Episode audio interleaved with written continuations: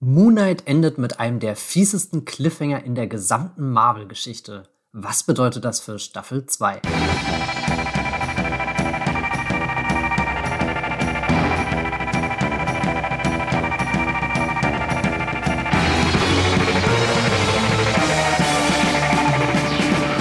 Hallo und herzlich willkommen zu einer neuen Ausgabe Streamgestöber, dem Podcast hier bei Movieplot in dem wir über alles Mögliche reden, was mit dem Thema Streaming zu tun hat. Ihr habt das bestimmt schon erraten. Die heutige Folge dreht sich um Moon Knight. Das ist die neueste Marvel-Serie, die jetzt hier in den vergangenen Wochen auf Disney Plus veröffentlicht wurde. Wir haben insgesamt sechs Episoden bekommen. In einer Staffel wurde das Ganze angekündigt. Und bevor wir hier in den großen Moon Knight-Blog springen, will ich mich erstmal ganz kurz vorstellen. Mein Name ist Matthias. Ich bin ein Teil der Moviepilot-Redaktion und ich bin heute nicht alleine hier, um über die Moonlight-Serie zu reden.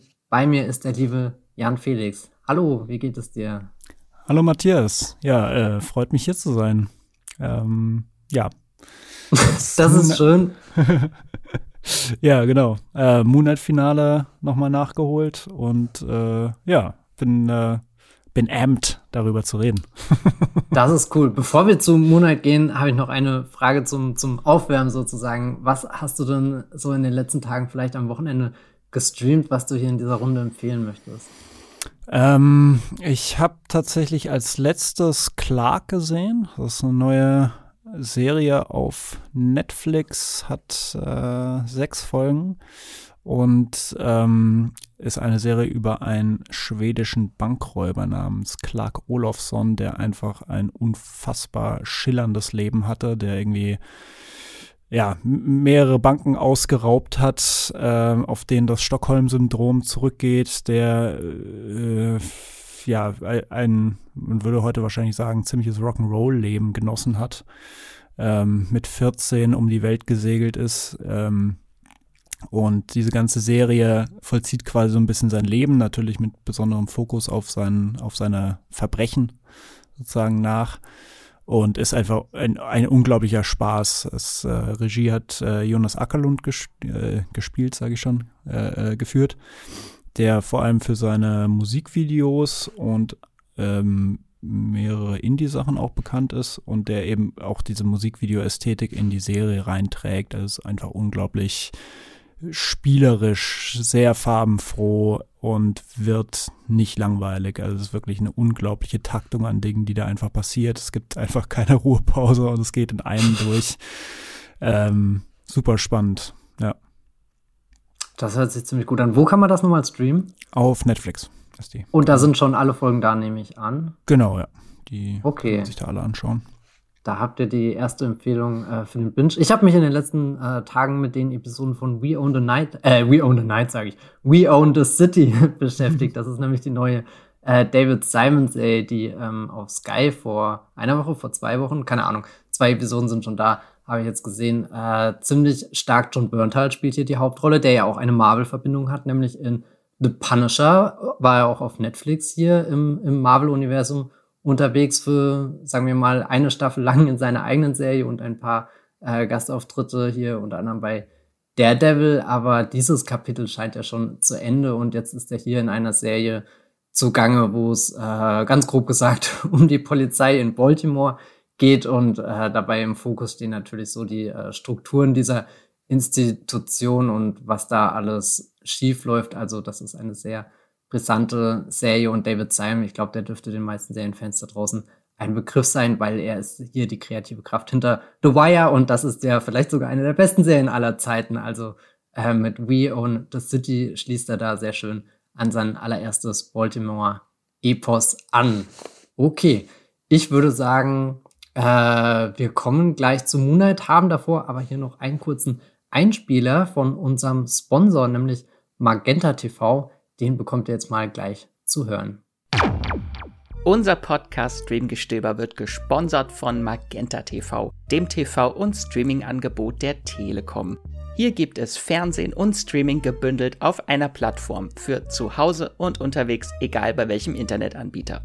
Mit Magenta TV könnt ihr nicht nur Fernsehen und habt einen praktischen Hub für Streamingdienste wie Netflix, Amazon Prime Video, Disney Plus oder RTL Plus Als Bonus gibt's nämlich noch die Magenta TV Megathek kostenlos obendrauf. Und hier findet ihr eine riesige Auswahl an Serien und Filmen. Mit dabei sind auch Magenta TV Originals wie das deutsche Comedy Highlight Oh Hell sowie zahlreiche Magenta TV Exclusives wie die preisgekrönte Serie The Handmaid's Tale. Wie ihr zu Magenta TV und der Megathek kommt und welche verschiedenen Angebote es gibt, das erfahrt ihr über den Link in den Show Notes dieser Podcast-Folge. Und jetzt weiterhin viel Spaß im Streamgestöber. Und damit sind wir wieder zurück bei unserem Moonlight Podcast. Jetzt passt auf, wer die Serie noch nicht gesehen hat. Äh, wir werden spoilern, wir werden über das Finale reden. Ähm, also es wird, wird hier einiges äh, verraten, was, was in der Serie so an Enthüllungen, an Geheimnis aufgebaut wird. Falls ihr lieber einen spoilerfreien Eindruck äh, zu Moonlight haben wollt, da können wir euch eine Episode empfehlen, die wir zum Start der Serie aufgenommen äh, haben. Da reden wir einigermaßen spoilerfrei über den ersten Eindruck. Lisa und Hendrik haben damals die Folge gemacht. Da könnt ihr hier kurz im Podcast-Archiv zurückspringen. Und wenn ihr natürlich Moonlight schon gesehen habt, dann seid ihr ganz herzlich willkommen, jetzt teilzuhaben an diesem Gespräch zwischen äh, Jan Felix und mir. Und da wäre jetzt gleich meine allererste Frage, Jan Felix. Kannst du mal so ganz kurz zusammenfassen, was denn jetzt am Ende von Moonlight passiert ist? Wir haben ja jetzt eine Serie hinter uns, die uns sehr viele verschiedene Wirklichkeitsebenen vorgestellt hat. Also wir haben einen mhm. Protagonisten, der sich da in verschiedene ähm, ja, Persönlichkeiten aufteilt und wie wird das Ganze denn jetzt zu einem Schluss gebracht?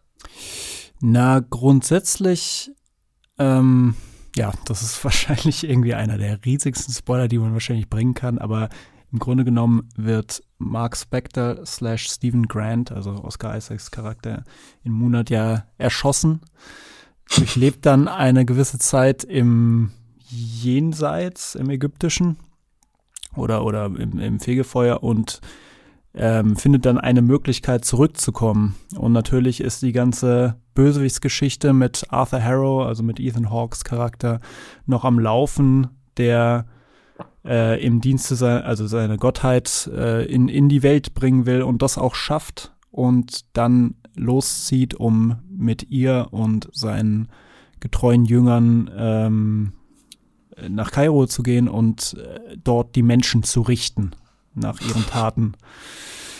Und das will natürlich, äh, ich nenne ihn jetzt einfach mal Mark Spector, so dieses Slash-Gedingse, das ist mir jetzt zu viel, ähm, äh, will das natürlich verhindern und geht dann los und ähm, tut das auch sozusagen, ja, äh, ist dann wieder mit, mit Khonshu im Bunde, also mit seiner ägyptischen Gottheit, dessen Avatar er ja ist, äh, dessen Moon Knight er ist. Und dann gibt es quasi den großen Showdown in Kairo, äh, wo sie ja, wo sie letzten Endes Amit, also die, die, die äh, Ethan Hawks Gottheit und äh, äh, ihn selbst, äh, ähm, also Arthur Harrow, auch besiegen. Und was ansonsten noch interessant ist, ist, dass sich auch äh, May Kalamavis ähm, Figur äh, in, in Dienst einer anderen Gottheit stellt, nämlich der witzigsten von ganz Moon Knight, Taveret oder Taveret, glaube ich. Ich weiß gar nicht mehr. Oh Gott, ich weiß gar nicht. Ich hätte jetzt Taveret gesagt, aber. Ja, Taveret, ich glaube, du hast recht. Ähm, und dann selbst zu einer Superheldin wird, nämlich zu ähm, Scarlet Scarab. Genau. Ich fange nochmal an und dann selbst zu einer Superheldin wird, nämlich Scarlet Scarab. Ähm, und dann in dem ganzen Showdown, in dem ganzen Endkampf da auch mitmischt. Ähm, genau. Und sie besiegen eben äh, ähm, Ethan Hawks Figur und äh, Amit. Und dann, äh, ja, am, am Ende, ja, wie soll man sagen, gibt es nochmal eine kleine Erweiterung in, in Form einer Post-Credit-Scene, aber im Grunde genommen ist es ein absolutes Happy End, was da stattfindet.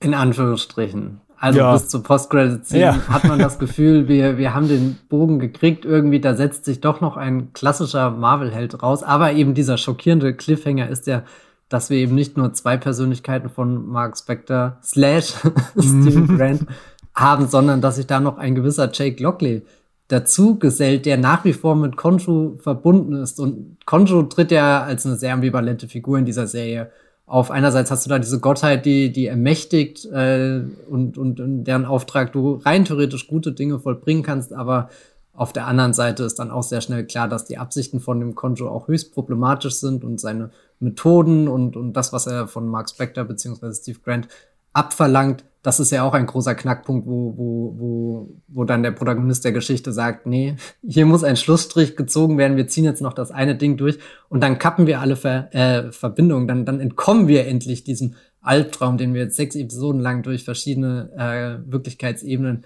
gesehen haben, bis, bis eben zur Reise ins Jenseits. Und dann hatten wir ja sogar im Jenseits den Moment, wo sich diese zwei konkurrierenden Persönlichkeiten, Stephen Grant, Mark Spector, äh, wo, wo sogar die Herzen ausgestellt wurden. Das fand ich eine ganz starke äh, Szene oder, oder irgendwie so, so ein starkes Bild, um, um eben zu verdeutlichen, wie, wie der Konflikt dann in rein theoretisch einem Körper, oder wir haben ja dann auch zwei Körper direkt vor der Kamera, wie dieser Konflikt da pulsiert und, und am Ende denkst du, ja, nee, sie, sie haben jetzt den, den einen gemeinsamen Nenner gefunden, können im Einklang leben, dass das Trauma in der Vergangenheit, in der Kindheit äh, wurde ausgesprochen und dann dreht sich Oscar Isaac um. Und, und an sich habe ich nichts dagegen, wenn sich Oscar Isaac umdreht und in die Kamera blickt. Das sind ja vielleicht mit die besten äh, Kinomomente, die man irgendwie entdecken kann. Aber dann, dann schaut, schaut er rein und er wirkt auch schon wirklich wie so ein, so ein ganz äh, düsterer Gangster irgendwie. Also Jake Lockley ist, glaube ich, jemand, mit dem wir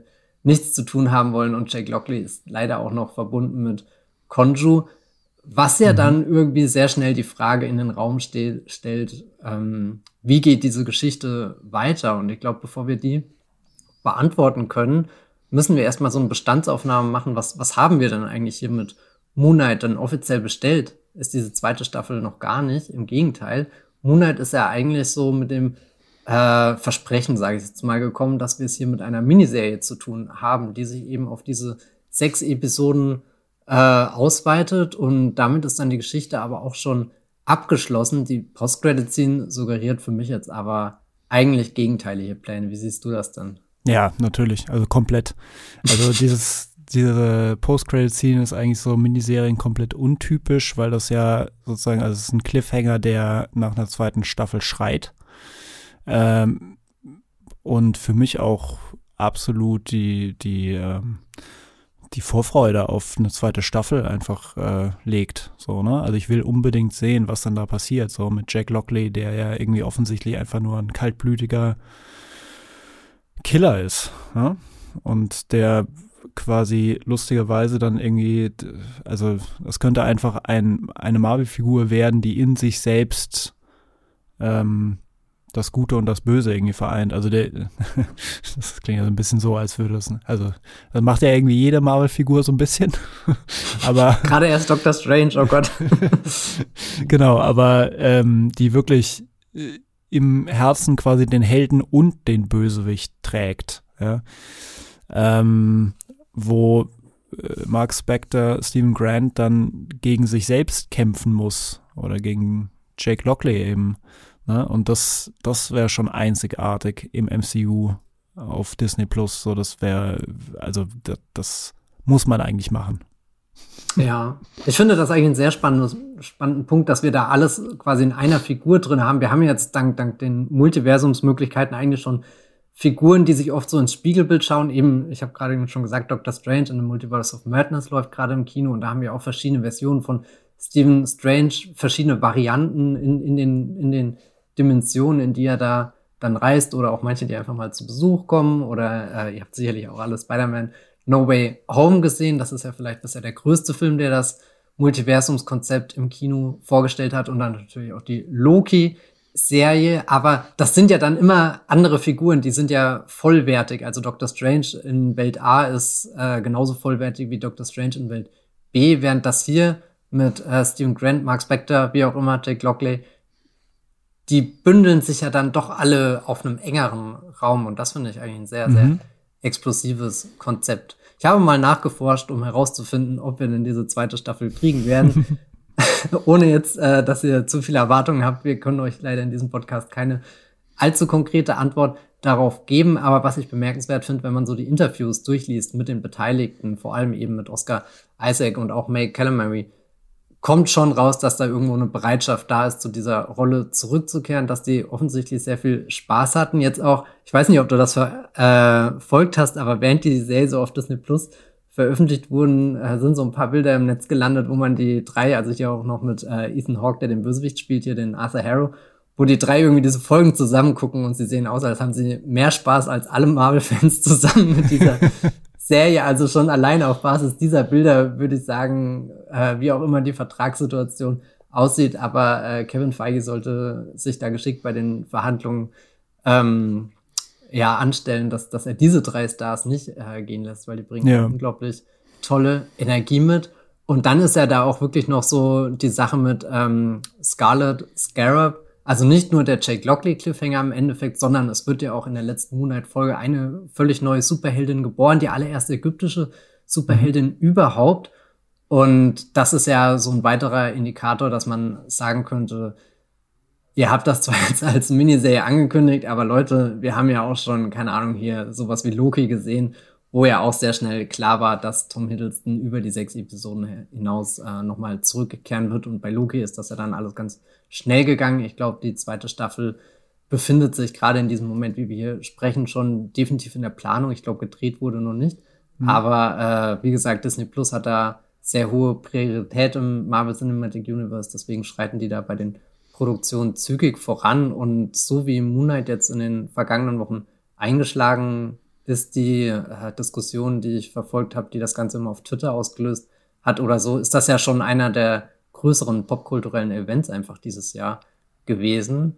Auf jeden Fall. Und deswegen stufe ich die Wahrscheinlichkeit einer Fortsetzung da schon ziemlich hoch ein. Ist die Frage, ja. ob es unbedingt eine zweite Staffel wird. Würdest du auch lieber einfach nur ein Spin-off schauen, meinetwegen eine Serie um, äh, weiß nicht, Mm, also ich will schon eine zweite Staffel sehen. Also ich will einfach sehen, dass es mit Moonlight weitergeht, weil das das größte Potenzial hat. Einfach diese dritte Persönlichkeit, die ganze ägyptische Mythologie, die da aufgemacht wurde. Ähm, also angenommen, es wird jetzt ein äh, äh, äh Scarlet Scarab Spin-off.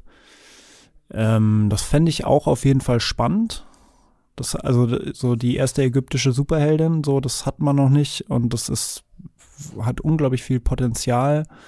Äh, ich fand äh, May äh, äh, Figur auch extrem gehaltvoll in der Serie, ne? Also irgendwie einfach extrem stark, äh, gleichzeitig sehr emotional, ähm, sehr rund als Figur da würde sich ein Spin-off auf jeden Fall lohnen. Das würde ich auch auf jeden Fall schauen, aber das wäre so mein Platz zwei. In erster Linie will ich auf jeden Fall eine, eine zweite Staffel von Moon Knight sehen. Weil ich mich so verguckt habe in, in, in den Stephen Grant, Mark Spector äh, Charakter und in Oscar Isaac natürlich sowieso. Also ich meine, gut. Aber wer ist nicht in Oscar Isaac verliebt so? Leute, die nicht ja, in Oscar Isaac. die, die, haben keine Gefühle. ähm, Genau, also würde ich auf jeden Fall schauen. Ähm, ich würde, wie gesagt, ich würde auch einen Spin-off schauen, aber zweite Staffel Moonlight wäre für mich das Nonplusultra ein bisschen schade, dass Ethan Hawke weg ist. Vielleicht. Man weiß es ja immer nicht so ganz genau im MCU, wer alles wiederkommt. Aber ähm, nee, also da, da bin ich schon sehr gespannt drauf. Das wäre so mein, mein erster Platz.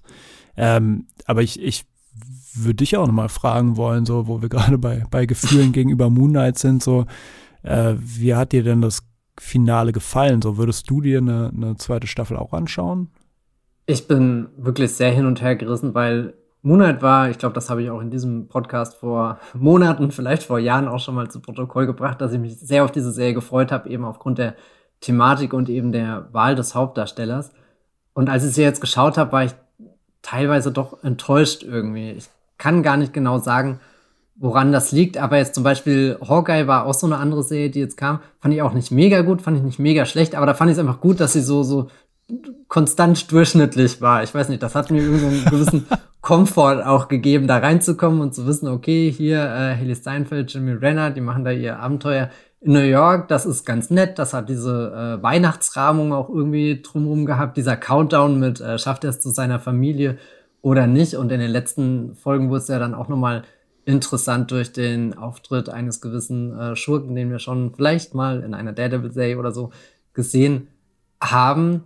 Und also weiß nicht, da, da, das ist immer schwer, das anderen Leuten zu erklären, aber ich fand das einfach okay, dass diese Serie sehr durchschnittlich war. Das, das hat mich nicht gestört. Während Moonlight habe ich jetzt als eher durchschnittlich wahrgenommen, hatte aber immer gehofft, dass sie besser wird, weil es dann eben so viele Momente gab, wo ich dachte, boah, wie, wie sagenhaft ist denn diese Geschichte? Also spätestens, wenn sie in der zweiten Hälfte anfangen, wirklich dieses äh, Traumhafte oder Albtraumhafte zu erforschen. Also es beginnt ja, glaube ich, schon in Folge drei. Ist das Folge drei, wo sie anfangen, den Sternenhimmel zu bewegen in dieser Sequenz in der Wüste. Das war für mich so, mhm. so eine Szene, wo ich auch dachte, da, da hätte ich auch sofort einen Moonlight-Film im Kino geschaut, weil das ein unglaubliches Bild ist und irgendwie die ganze Kraft und Macht, die dahinter steckt. Und äh, dann haben wir kurz diesen, diesen, diesen, diesen Zwischenschauplatz in dieser psychiatrischen Anstalt, wo ja für einen Augenblick auch vollkommen unklar ist, was denn jetzt ein, eine wahrhaftige Ebene in der Serie ist und was nur in äh, Stephen Grants oder Mark Spectors Kopf stattfindet, dann diese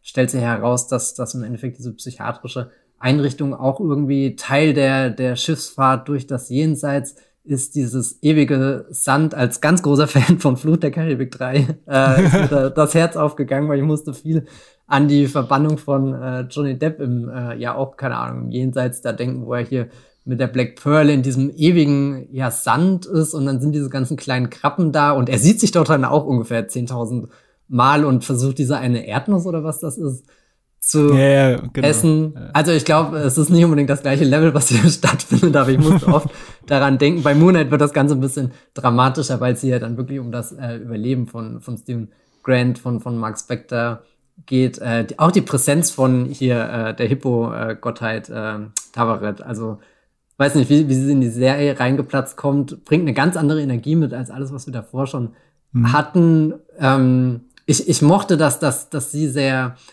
äh, sie wirkt manchmal, als würde sie gar nicht begreifen, wie krass die Situation ist, weil sie immer so fröhlich und munter redet. Dabei fährt sie direkt in den Tod mit den beiden. Ja. Und äh, also es sind schon, schon viele Elemente drinne, die ich eigentlich in Moonlight mag und trotzdem hat es bis zum Schluss nicht Klick gemacht. Und äh, wir haben jetzt vorhin vor dem Podcast ganz kurz auch schon so im Vorgespräch drüber gesprochen, dass dieses Finale nicht unbedingt die Größe und den Einschlag erreicht, den es erreichen könnte. Gerade wenn man sich überlegt, dass da zwei sehr spannende Kämpfe stattfinden, die so, so im Hintergrund die, die überlebensgroßen Gottheiten, die aufeinandertreffen, auch noch mit dieser Pyramidenkulisse und so weiter in Kairo und, und vorne ganz klein dann die Menschen und beide Kämpfe sind irgendwie gleichgewichtig, beziehungsweise auch miteinander verbunden, gehen ja dann irgendwie so, äh, äh oder wirken sich aufeinander aus und das finde ich in der Grundkonzeption, ich glaube, wenn ich das im Drehbuch lesen würde, würde ich sagen, das ist super spannend. Ich kann es gar nicht erwarten, das endlich in Bildern zu sehen. Aber die Bilder letzten Endes sind dann das, was mir beim Moonlight irgendwie so am wenigsten hängen geblieben ist, wo ich auch manchmal ja. das Gefühl hatte, wir bewegen uns dann doch wieder auf Disney Plus, schauen hier eine Streaming-Serie. Das ist weit von dem entfernt, was zum Beispiel Sam Raimi gerade in dem Doctor Strange an fantastischen Bildern irgendwie auf die Leinwand band und, oder keine Ahnung, jetzt letztes Jahr auch in Eternals, der einem wirklich ein Gefühl gibt, äh, gerade dabei zu sein, wie wir so eine kleine oder eigentlich eine ziemlich große Marvel-Schöpfungsgeschichte erleben. Mhm. Aber ich glaube, deine, um, um, ja Gott, das war jetzt wirklich sehr langer Monolog, um auf deine Frage zurückzukommen. Ich bin schon ähm, angefixt, da eine zweite Staffel zu gucken, weil, weil da jetzt doch Dinge passiert sind, die mir keine Ruhe lassen. Mhm. Was mich aber fast noch ein bisschen mehr ähm, interessiert, ist die Frage, wie könnten sie den Moon Knight Teil des MCU werden lassen? Weil bisher ist die Serie ja ziemlich abgeschottet von den restlichen Ereignissen. Also wir haben keinen direkten Bezugspunkt zu, was machen die Avengers gerade, äh, was machen die Guardians of the Galaxy gerade. Die Serie könnte man problemlos, glaube ich, auch schauen, ohne irgendwas jemals vom MCU davor gesehen zu haben. Und jetzt frage ich mich zum Beispiel, ist Moon Knight jetzt nach sechs Episoden schon eine Figur, die man sich im Kreis der Avengers vorstellen kann. Könntest du, könntest du dir ein, ein Crossover von, von Oscar Isaac in, in Avengers 5, wenn er denn jemals angekündigt wird, vorstellen? Tja. Passt der für dich da schon rein? Ähm, es wäre ziemlich awkward, ihn da rein zu integrieren, weil er einfach, ne, also die ganzen sechs Folgen hat er ja einfach immer mit sich selbst zu kämpfen.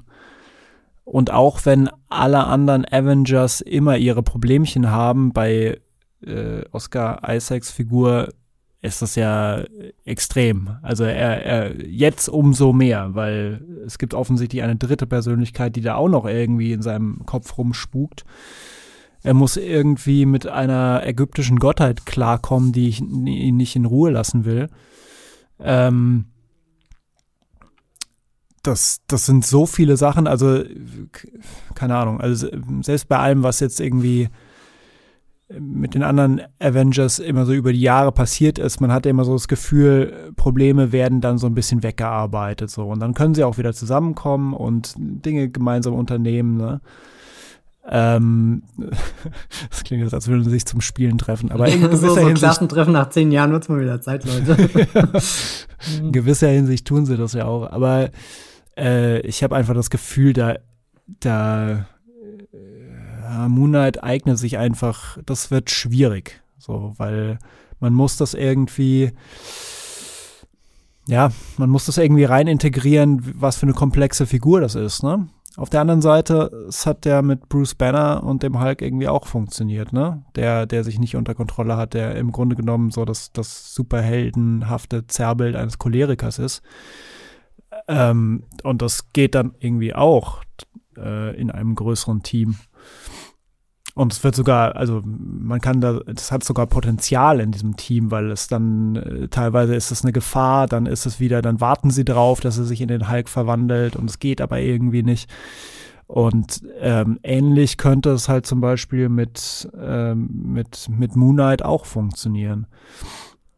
Das heißt, vielleicht gibt es da also tatsächlich auch gute Möglichkeiten, wenn, wenn das jetzt quasi, ne, es gibt keine zweite Staffel und man nimmt ihn dann irgendwie mit rein, das es gäbe eine Möglichkeit, das zu machen. Aber man muss der Figur dann auch relativ viel Raum geben, mehr als den anderen Figuren. Ja, also ich hätte jetzt auch, mein, mein erster Eindruck war, dass die Moonlight-Serie tonal noch weit entfernt ist von den anderen Marvel-Sachen und dass es mir da auch schwer gefallen ist, bisher so den, den Oscar Isaac-Charakter weiß nicht, im Kreis von Jeremy Renner zu verorten. Was passiert, wenn ja. diese beiden aufeinandertreffen? Habe ich gerade nicht so vor Augen. Also da finde ich es irgendwie deutlich leichter, dass gerade so diese ganzen Crossover passieren, wie mit Doctor Strange schaut mal bei Spider-Man vorbei und äh, keine Ahnung, also äh, da, mhm. da, als das angekündigt wurde mit Benedict Cumberbatch ist in No Way Home gecastet, weiß nicht, das hat im Kopf einfach Klick gemacht, das funktioniert. Das hat ja auch davor schon in Avengers-Filmen oder so funktioniert. Aber ich finde gerade eigentlich sehr wertvoll, was du gesagt hast zu Hulk, der ja ein bisschen ähnlich gelagert bist. Und das ist eigentlich so mit das Beeindruckendste, dass du ja eigentlich, du hattest am Anfang Hulk-Film, wo Edward Norton noch diese Rolle gespielt hat. Und das war ja irgendwie nach Iron Man so schon der zweite Film, wo es mal kurz so aussah, okay, vielleicht wird dieses ganze äh, Marvel-Universum doch nichts. Und dann haben sie äh, diese, diese anderen Filme, wo sie eben Captain America und Thor eingeführt haben. Und dann kommt das große erste Avengers-Treffen. Und, und da haben sie dann auch noch Loki als überlebensgroßen Bösewicht mit einer außerirdischen Armee, die ganz New York angreift und diese ganzen riesengroßen Egos müssen zum ersten Mal in einen Frame gepackt werden. Also so, so, der Film hat schon sehr viel zu bewerkstelligen. Und zusätzlich hat er dann ja quasi noch mal so eine, so eine, so eine, so ein Mini-Hulk-Reboot durchgeführt mit einem neuen Darsteller, mit einer neuen Interpretation, äh, wie, wie diese Figur sich zum Beispiel äh, bewegt, wie sie aussieht, wie sie mit sich spricht und und eigentlich, also so, so, eigentlich ist das mega bemerkenswert, dass davor ein Film das nicht unbedingt hingekriegt hat und das dann beiläufig in dem ersten Avengers-Teil das dann trotzdem funktioniert hat.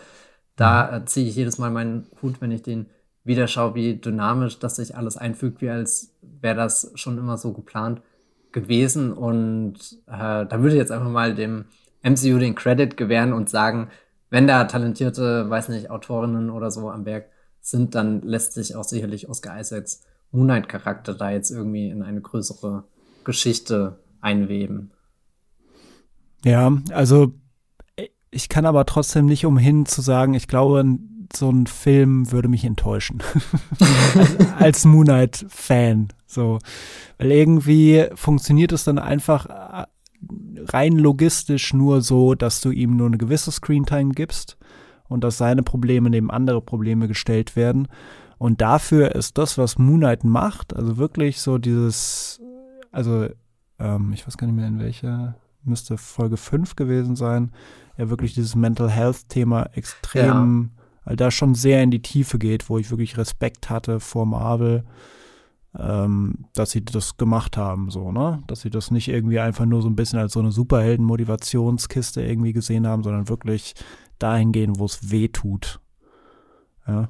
Also wenn, das war schon eher so auf dem Level von, keine Ahnung, Wonder Vision oder so, wo sie ja auch gesagt mhm. haben, wir klammern jetzt die Figur aus, die wir bisher im, eher so im Avengers-Kontext kennengelernt haben und wo dann auch immer nur so ein Bruchteil der Zeit halt für ihre Charakterentwicklung investiert werden konnte. Und Wonder Vision, das ist für mich auch bisher eines der eindrücklichsten Beispiele, wie Marvel, wie, wie sehr sie da zu, zu dem innersten Kern einer Figur vordringen können, einfach. Genau, ja. Und ich habe eben das Gefühl, das würde an Bedeutung verlieren, wenn das so in so einem Crossover-Rahmen, also gerade in so einem Teamrahmen dann irgendwie passiert. Und dann äh, ist so die Frage, ob die Relevanz dieser Mental Health Schiene nicht an Bedeutung verliert, weil oder oder überhaupt noch vorhanden ist, weil äh, ja, also im Endeffekt gibt es dann vielleicht irgendeine Sache, wo das mit reingebracht wird, so von wegen so, okay, Hawkeye muss dann Stephen Grant aus der Psychiatrie befreien oder sowas, damit er im Team mitspielen kann. Und das fände ich halt schade. Mhm. Also wenn, wenn sowas, ne, also alles jetzt so ins Blaue reingesprochen, aber wenn, wenn es dann so eine Sache wird, so dann käme mir die Figur verhunzt vor. Es kann also nicht schaden, wenn, wenn die Figur erstmal noch in der zweiten Staffel weiter ausgebaut, weiter verfestigt wird. Vielleicht auch um dieser völlig neu eingeführten Mythologie Platz, Zeit, Raum zum Atmen, sich zum Entfalten geben. Mhm. Wir haben ja jetzt schon wieder eine ganze Riege an neuer Gottheiten, die wir kennenlernen. Und das MCU ist ja jetzt nicht gerade arm an Gottheiten. Wir haben ja, keine Ahnung, irgendwie schon bei Thor verschiedene Götter. Der neue Thor-Film kommt jetzt sogar von der nordischen zur äh, griechischen Mythologie, da gibt's ja schon hier im Trailer einen ganz kurzen, ähm, äh, wer ist das? Russell Crowe als äh, Zeus hier. Auch eine oh, ganz ja. interessante Besetzung, nachdem er ja schon in Man of Steel hier als ähm, Supermans Vater zu sehen war. Und äh, hier Eternals hat ja letztes Jahr im Endeffekt auch nochmal so einen neuen Götterkreis äh, vorgestellt. Äh, weiß jetzt nicht, ob das in Marvel Definition eines Gott äh, oder ob, ob, das, ob das genau Götter sind. Äh, wie heißen sie nicht die äh, wir haben die Celestials. Eternals. Genau, die Celestials, genau. Hm. Äh, ja, so viele neue Begriffe in Eternals. Ich wollte gerade sagen hm. Deviants, aber nee, das waren die Bösewichte.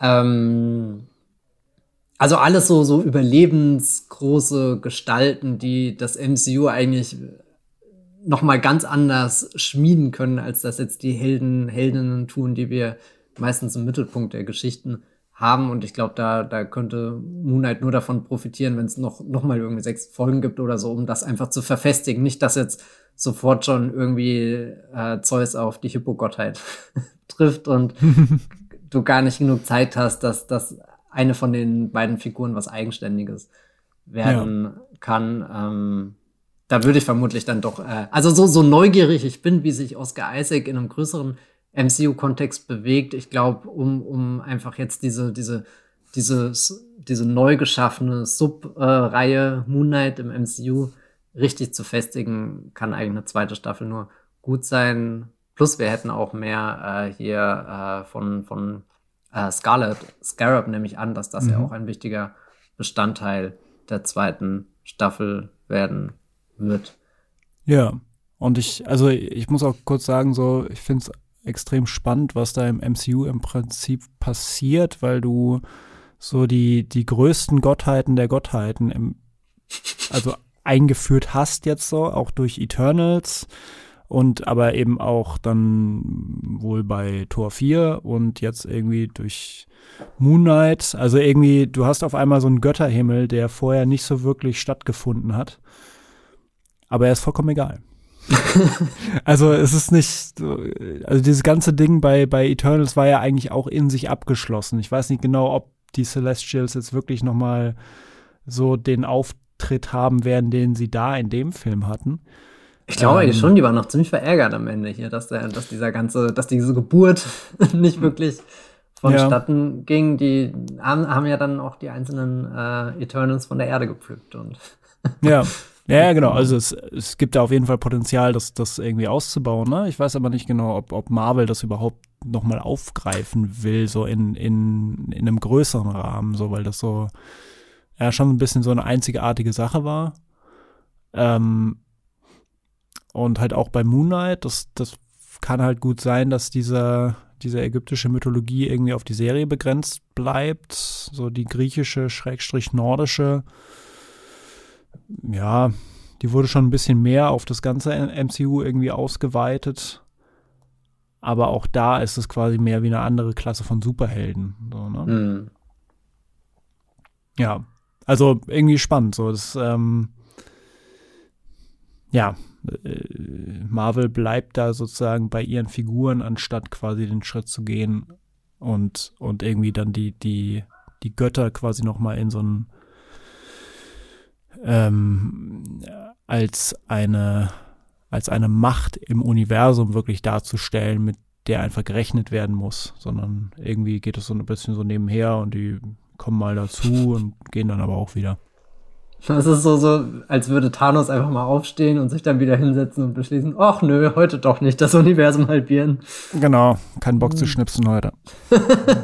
das ist so anstrengend. Ihr, ihr ahnt gar nicht, was da alles für Planung hineinfließt in diesen einen Schnipser. genau. Handschuh wirkt eine Tonne. Wo wir, äh, wo du gerade schon gesagt hast, Fokus bei den Figuren. Ich glaube, die, die größte Figur mit Fragezeichen im Kontext von Moon Knight Staffel 2 ist ja definitiv Jake Lockley. Was würdest du dir davon erwarten, wünschen, erhoffen? Ich hoffe, diese Figur wird so ultra böse. Also das, das ist einfach, ich, ja, also ich finde das so ein ideales Gegengewicht zu Stephen Grant und Mark Spector also ein bisschen Stephen Grant ist halt, ne, also ich meine, wir haben ja die Serie gesehen, so ist Stephen Grant ist einfach irgendwie nerdy und unsicher und äh, weiß nicht, wie er so mit seinem Leben irgendwas anstellen soll. Mark Spector ist halt ein zerbrochener Gewaltmensch im Prinzip, der aber trotzdem so ein Pflichtbewusstsein und eine Güte in sich trägt. Also eigentlich so der ideale Actionheld. Ähm, und ich hoffe, Jake Lockley wird einfach so ein richtiges Schwein.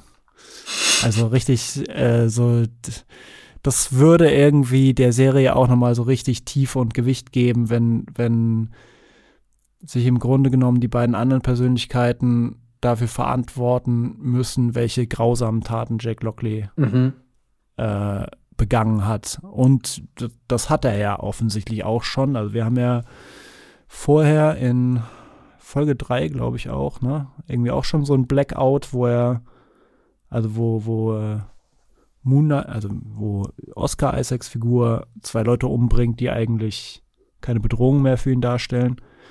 Und man weiß nicht genau, was da eigentlich passiert ist. Ähm, und dann erschießt er ja Arthur Harrow, der sich eigentlich auch nicht wehren kann. Ähm, und äh, äh, also er richtet ja ein richtiges Blutbad an in, dem, in der Psychiatrie, wo er ihn da abholt. Insofern äh, glaube ich, dass das ist auch schon so der Ansatz. Das wäre der Ansatz für eine zweite Staffel und das ist auch richtig so. also diese Differenz zwischen diesen, zwischen den beiden auf der einen Seite, die jetzt irgendwie vereint kämpfen können und Jake Lockley ist das Potenzial für eine zweite Staffel. Ja, ich sehe das ziemlich ähnlich, dass man ihn schon stark als, als die, die böseste Version von, von dem Moonlight-Charakter aufbaut. Mir ist es fast ein bisschen zu schnell gegangen, dass der Mark Spector, bei dem ja auch immer so ein bisschen angedeutet wird, hm, ist das denn jetzt eigentlich die Version, mit der wir ihn am liebsten zusammenstecken wollen oder so? Also er ist ja auch ein bisschen mhm. eine ambivalente Figur, aber es endet ja für ihn auf einer recht versöhnlichen Note und ich glaube, um, um die Geschichte zu erzählen, die Moonlight Staffel 1 erzählen wollte, war das dann auch irgendwie der Punkt, wo, wo das früher oder später hingekommen ist. Es war unvermeidlich, um es mit den Worten von Agent Smith zu sagen.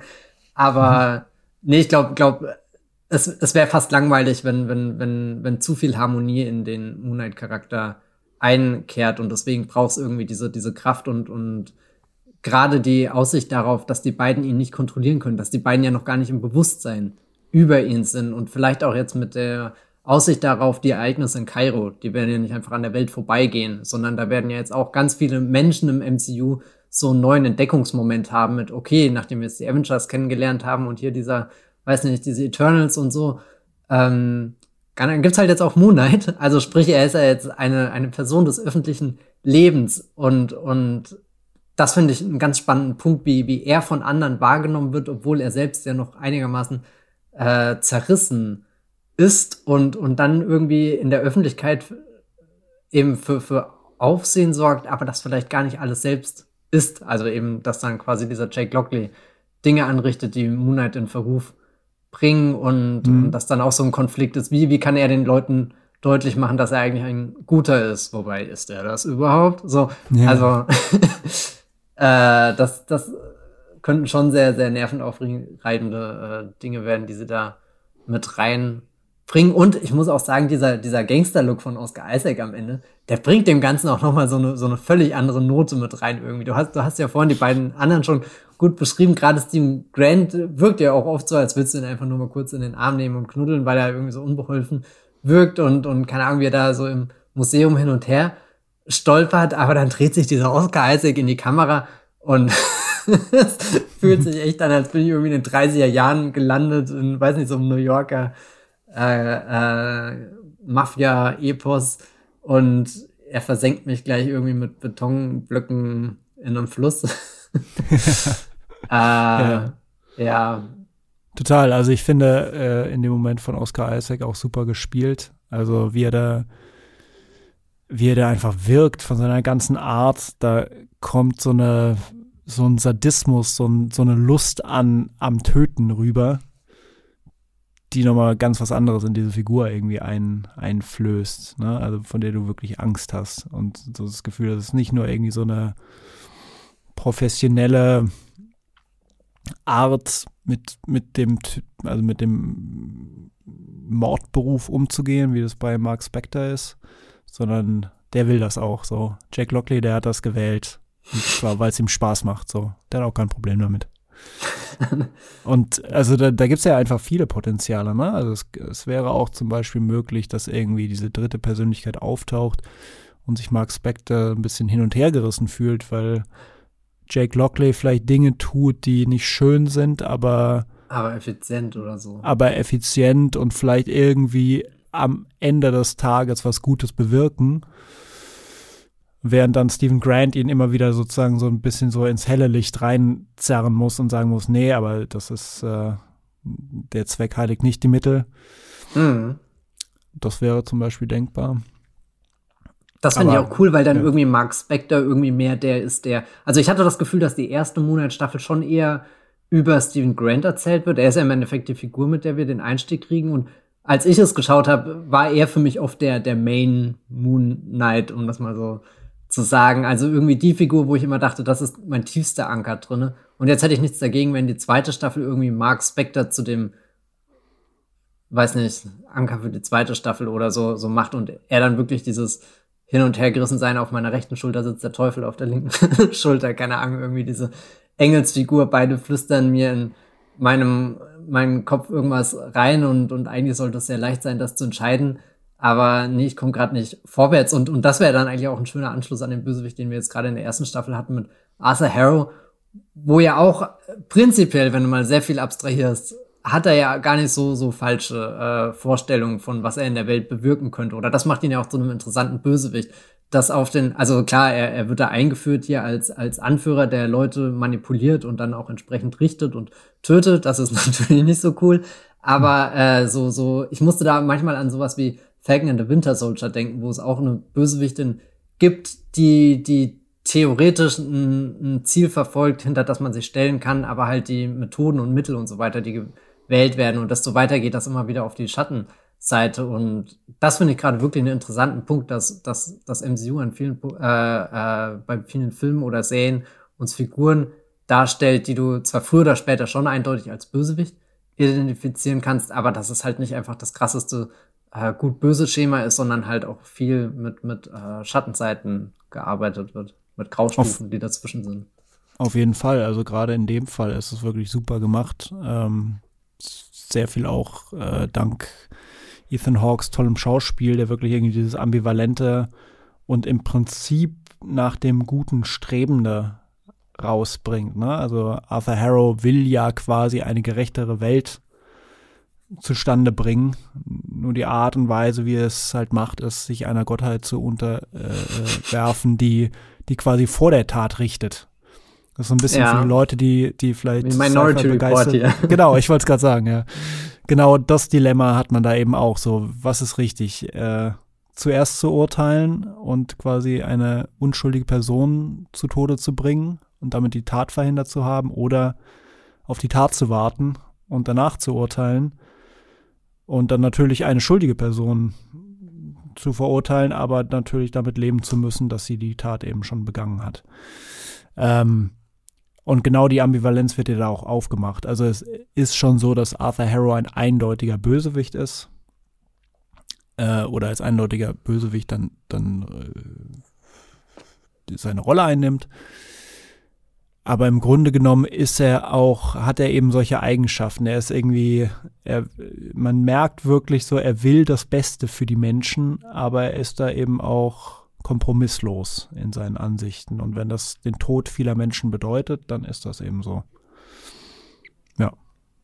Ähm, genau. Insofern wäre es eigentlich super, wenn er in der zweiten Staffel nochmal auftaucht, aber ich, ja, ich glaube es nicht. Glaubst du nicht? Ich könnte mir vorstellen, dass Ethan Hawke irgendwie für so Traumsequenzen oder so zurückholen, dass das, obwohl äh, Arthur Harrow rein theoretisch besiegt ist als Charakter und äh, nicht mehr unter den Lebenden weilt, dass irgendwie der Geist von, von Arthur Harrow, Oscar Isaac, immer noch heim äh, sucht und, und er nachts schweißgebadet mhm. aufwacht und irgendwie schon wieder so eine Albtraumbegegnung hatte. Ich weiß nicht, ich stelle mir das vor, vor wie die Stimme von Voldemort im Kopf von Harry oder so, was er in späteren Harry Potter Filmen auch immer wieder so zum Thema wird, dass, dass du einfach von irgendwas verfolgt bist, was du nicht abschütteln kannst, egal wie oft du es versuchst, es loszuwerden. Ich bin mir halt nicht ganz so sicher, ob Arthur Harrow wirklich so diese Urnemesis für äh, äh, Moon Knight ist. Also ist, da, ist das wirklich, oder ist das wie, wie meinetwegen äh, der Green Goblin oder sowas? Also so dieser, dieser Ur-Spider-Man-Gegner, der, der nicht nur Tobey Maguire zu schaffen macht, sondern dann Generationen, Universen später woanders äh, immer noch zurückkehrt und sogar den Tom Holland belästigt. Also und also so, dass, dass, dass, dass er dieser, dieser überlebensgroße Bösewicht ist, dessen Kampf über mehrere Generationen hinweg ausgetragen wird. Keine Ahnung, ob das Arthur Harrow wirklich hergibt, aber als großer Fan von Ethan Hawke äh, habe ich nichts dagegen, wenn sie Wege finden, um ihn nochmal irgendwie auf Oscar Isaac loszulassen, weil die ja. beiden, glaube ich, eine ziemlich gute Dynamik miteinander haben. Auf jeden Fall. Also ich glaube, ähm, ich kann mir das richtig gut vorstellen, was du gerade reingebracht hast, so dass, ähm, dass er eben dann, dann äh, quasi ein bisschen durch, durch äh, Stephen Grants äh, ähm, ähm, beziehungsweise Mark Spectors Kopf spukt, so, mm. weil er ja genau auch diese, was, was absolut super gemacht ist, ähm, diese kritische Art gegenüber äh, der Gottheit hat, ne? Und sollte sich dem Mark Spector oder Stephen Grant jetzt wieder unterordnen oder er sollte merken, dass Jake Lockley sich dem untergeordnet hat und sie immer noch für Konshu arbeiten, ähm, kann ich mir gut vorstellen, dass da Arthur Harrow ankommt, so als Spukgestalt und sagt so, ja, was machst du denn eigentlich so? Es war doch klar, dass das so passiert, so, das habe ich dir doch gesagt. Immer und immer wieder, aber du wolltest nicht auf mich hören. Und ja. dann, ähm, ja, also das ist auch wirklich ein tollen, toller Teil der Serie. Also gerade, also im Prinzip auch beim Finale, als er von Amit dann irgendwie sich wieder in den Dienst eines Avatars stellt, da merkt man auch, und das macht Ethan Hawke wirklich super, dass er das eigentlich ungern tut. Also es gibt so eine ganz kurze Einstellung so davon, wo er sich so sagt, so, okay, na gut, wenn es das ist, was du willst, dann mach das halt. So. Aber eigentlich, eigentlich hat er auch ja. keinen Bock drauf. Und dass, dass so äh, Arthur Harrow nochmal auftaucht, das fände ich auch super tatsächlich. Ich glaube aber nicht, dass es so der Erzfeind wird. Dazu ist er auch zu. Ja. Also dazu ist er irgendwie zu ambivalent. Also er ist eigentlich eine tragische Gestalt. Und ich glaube, Tragik wird nicht besser dadurch, dass sie sich ständig wiederholt und wieder auftaucht und wieder aufgewärmt wird. Also das müsste schon irgendwas irgendwas Brutales, Bösartiges sein. Ne? Thanos ist auch tragisch, aber eben so zu 10 Prozent, zu 90 Prozent ist im Grunde genommen ein, ein Massenmörder. So. Ja. Ich bin schon, äh, ich freue mich auf unser großes Ranking, wo wir in Prozentzahlen äh, die Tragik der MCU-Bösewichte äh, einstufen. Wer ist, wer ist der tragischste? Ich überlege gerade. Ich meine, äh, den größten Turn hat ja eigentlich Loki gemacht, der, der mit ziemlich bodenlosen Sachen eingeführt wurde und eigentlich spätestens nach ähm, dem ersten Avengers nicht mehr haltbar war und hm. inzwischen ja eigentlich schon eine ziemlich reine Heldenfigur. Das, da, da, da hätte ich mir auch immer von der Loki-Serie irgendwie mehr gewünscht dass sie sich, also die, die spielen schon immer damit mit, äh, ist er jetzt auf der Seite der Guten oder hat er da schon wieder insgeheim was anderes geplant und dann, dann gibt es auch so, so Momente, wo er sich einfach was rausgreift und, und das ist natürlich auch toll, weil mit Owen Wilson ihm gegenüber so ein Schauspieler ist, der, dem, bei, bei dem sieht man halt auch, dass das wehtut, dass er gerade von Loki betrogen wurde, obwohl er eigentlich ein großer Fan von Loki ist und will, dass die ja. beiden zusammenarbeiten können oder so. Manchmal würde ich mir da wünschen, dass, dass, dass das MCU ein bisschen äh, erbarmungsloser da wäre und ein bisschen konsequenter äh, diese, diese wirklich unberechenbaren Eigenheiten von Figuren rausarbeitet, aber steckt zumindest schon irgendwo drin. Ja. Ja, irgendwie so als ganz kurzer Exkurs. Also ich glaube, äh, Gore, the God Butcher, Butcher, the God Butcher, der, der Gottesschlechter, äh, wird ein ziemlich guter Kandidat für die vielleicht tragischste Figur des MCU, weil der ja auch so eine also im Grunde genommen eine Figur ist, die von den Göttern aller Dinge, also die, die, die einfach äh, aus purer Wut auf, auf die Gottheiten besteht, dem alles genommen wurde und der deswegen anfängt, äh, Götter abzuschlachten. So. Also eine zutiefst wirklich schmerzhaft tragische Figur.